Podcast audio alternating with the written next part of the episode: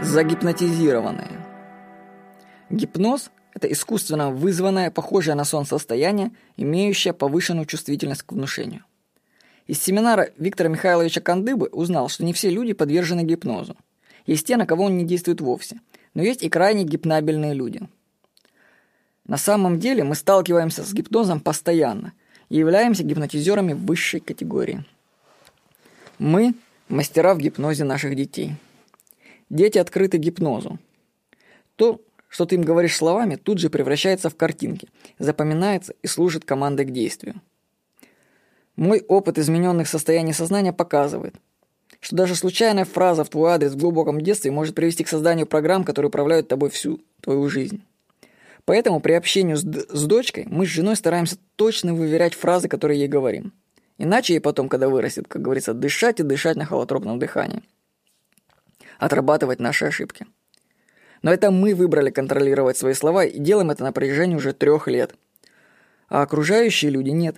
Они транслируют свои установки как вирусы сознания окружающим. И если твой ребенок попадет под их воздействие, то дело плохо. Они его загипнотизируют.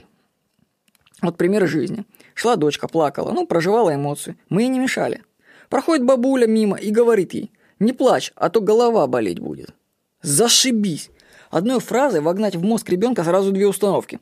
Подавить исцеляющий плач и создать будущую головную боль. А люди еще думают, откуда у них мигрени.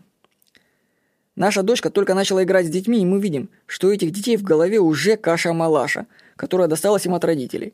Они к 60 годам забиты ограничивающими установками. Например, мальчик выдал на то, что наша дочка бегала босиком. Он говорит, ребенку бегать босиком нельзя, а то подумать, что у него бестолковые родители лишат их родительских прав. Вот откуда у него это в голове? Запомните, что все, что вы говорите ребенку, записывается им, как видеокамера, которая постоянно все снимает. Конечно, оградить ребенка от окружающих практически невозможно. Мы не на обитаемом острове. Ребенку еще жить с этими странными людьми. Контролируйте свои слова. Проводите периодическую чистку сознания ребенка, водите его к остеопату. Он снимет самые сильные внушения. Или же, когда ребенок вырастет, то сам отдышит или поработает психологом несколько лет. Дети гипнабельны. Берегите их.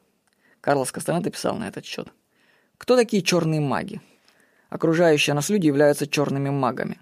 А поскольку ты с ними, то ты тоже черный маг. Подумай на секунду, можешь ли ты уклониться с той тропы, которую они для тебя проложили? Нет. Твои мысли и твои поступки навсегда зафиксированы в их терминологии. Это рабство. Я, с другой стороны, принес тебе свободу. Свобода дорога, но цена не невозможна. Моя жена, кстати, рекомендует прочитать книгу «Безусловные родители» по воспитанию детей.